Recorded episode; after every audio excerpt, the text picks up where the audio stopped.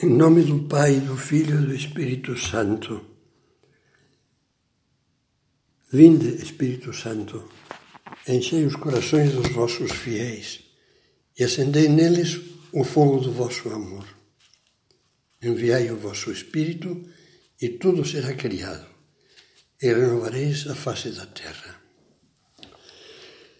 Já foi publicada a primeira de uma série de meditações que, com a ajuda de Deus, vamos fazer sobre as últimas horas que Jesus passou com seus discípulos, com os apóstolos, antes de começar a sofrer a paixão.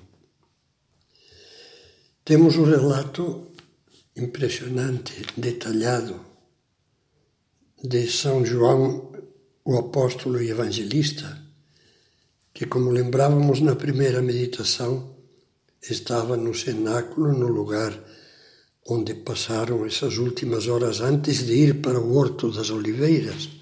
Estava sentado bem perto de Jesus. Ele, lembrávamos na primeira meditação, de uma maneira maravilhosa, resume todos os acontecimentos que levaram à entrega de Jesus na Eucaristia e na paixão tendo amado o mundo, perdão, tendo amado os seus que estavam no mundo, amou-os até o fim. Hoje vamos continuar com o Evangelho de São João no mesmo capítulo 13 e vamos pedir a Jesus que nos ajude a compreendê-lo. Senhor, ajuda-nos, por favor, a compreender o teu coração. Nós queremos ver cada vez com luzes mais claras essa maravilha do teu amor, como se manifesta, como nos ensina, como nos guia, como deveríamos nós, apesar das nossas misérias, imitar-te, Jesus. Ajuda-nos. São João, depois dessa introdução, dizia, escreve, durante a ceia, quando já o diabo pusera no coração de Judas Iscariotes o projeto de entregá-lo, sabendo Jesus que o Pai tudo colocara em suas mãos e que ele viera de Deus e a Deus voltava, levanta-se da mesa, depõe o manto e, tomando uma toalha, cinge-se com ela. Depois coloca água numa bacia e começa a lavar os pés dos discípulos e a enxugá-los com a toalha com que estava cingido. Todos lembramos o lava-pés que se comemora em toda Quinta-feira Santa. Mas agora vamos olhar para essa cena das últimas horas de Cristo. Vamos olhar, se possível, com os olhos novos, como se víssemos pela primeira vez. E Jesus, nós percebemos uma coisa. Percebemos que tu tinhas plena consciência, como é lógico, da tua divindade, sabendo que o Pai te dera tudo nas tuas mãos, porque Jesus é a segunda pessoa da Santíssima Trindade que se encarnou no seio puríssimo de Maria. Jesus, com essa plena consciência da sua dignidade divina e humana, esse Cristo humano que, depois da, redenção realizada no Calvário e da ressurreição, ascendendo aos céus, se torna Rei do universo. Cristo, Rei do universo. Fazia alguns meses que na região norte da Galileia, já saindo da Galileia, em Cesareia de Filipe, São Pedro, inspirado por Deus, tinha feito um ato de fé impressionante. Tu és o Cristo, o Filho de Deus vivo, tu és o Messias, esperado durante séculos por todos os nossos antepassados, ansiosamente o Filho de Deus vivo. E Jesus nos quer dizer o Evangelho que não fez esse gesto de lavar os pés dos discípulos como uma delicadeza espontânea de um momento talvez não muito pensado, não muito preparado. É impossível achar que Jesus agiu assim e não agiu assim. sabendo quem era, sabendo que o Deus Pai lhe tinha colocado o mundo em suas mãos, que ele vinha de Deus eternamente. O Verbo estava em Deus desde sempre, to desde toda a eternidade, e que voltava para Deus na sua ascensão. Ele assume o trabalho de um pobre escravo. Naquela época, quando os convivas, os convidados a um banquete, se colocavam à mesa, se colocavam meio reclinados em umas almofadas com os pés para fora. E um escravo aparecia com uma toalha, com, com água e lavava aqueles pés que tinham chegado ao lugar onde agora se encontravam, passando por caminhos poeirentos, eh, estradas de terra, ruas de terra. É natural que os apóstolos tenham ficado pasmados, assombrados, ao ver o Senhor ser humilde, se fazer humilde, humilde até aquele ponto, humilde. Possivelmente Eles se lembraram, pelo menos alguns deles, se estava com a serenidade de, de, de pensar em recordações daquelas vezes que Jesus lhe tinha dito, lhes tinha dito: Sabeis que aqueles que vemos governar as nações as dominam e os seus grandes as tiranizam. Entre vós não deverá ser assim. Ao contrário, aquele que dentre vós quiser ser grande, seja o servidor de todos. Pois o Filho do Homem, aí Jesus, tu falas de ti mesmo. O Filho do Homem não veio para ser servido, mas para servir e dar a sua vida em resgate por muitos. Jesus diz a cada um de nós: segue-me. Eu sou o caminho, a verdade e a vida.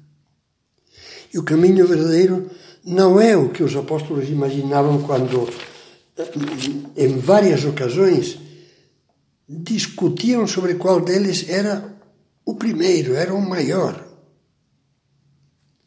Pelo caminho, conta em outro texto São Marcos, voltando para casa, meses antes, logicamente, vinham discutindo sobre qual deles era o maior.